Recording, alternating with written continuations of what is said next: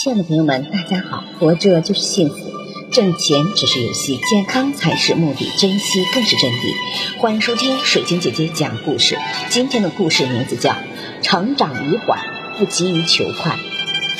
世间万物皆有定时，播种有时，成长有时，花开有时，凋零有时，养孩子亦有时。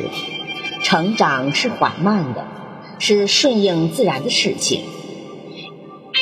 有教育专家指出，单纯的模仿和强记硬背会让孩子大脑受损，压迫孩子记忆，让他们过度紧张，导致免疫力下降。更深层次的，过早的强迫性记忆会让孩子产生厌学的心理。所以应了那句话。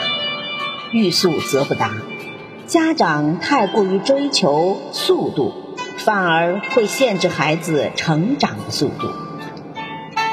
古语云：“合抱之木，生于毫末；九层之台，起于垒土；千里之行，始于足下。”慢下来的父母，其实是孩子的福报，在恰当的年龄做恰当的事。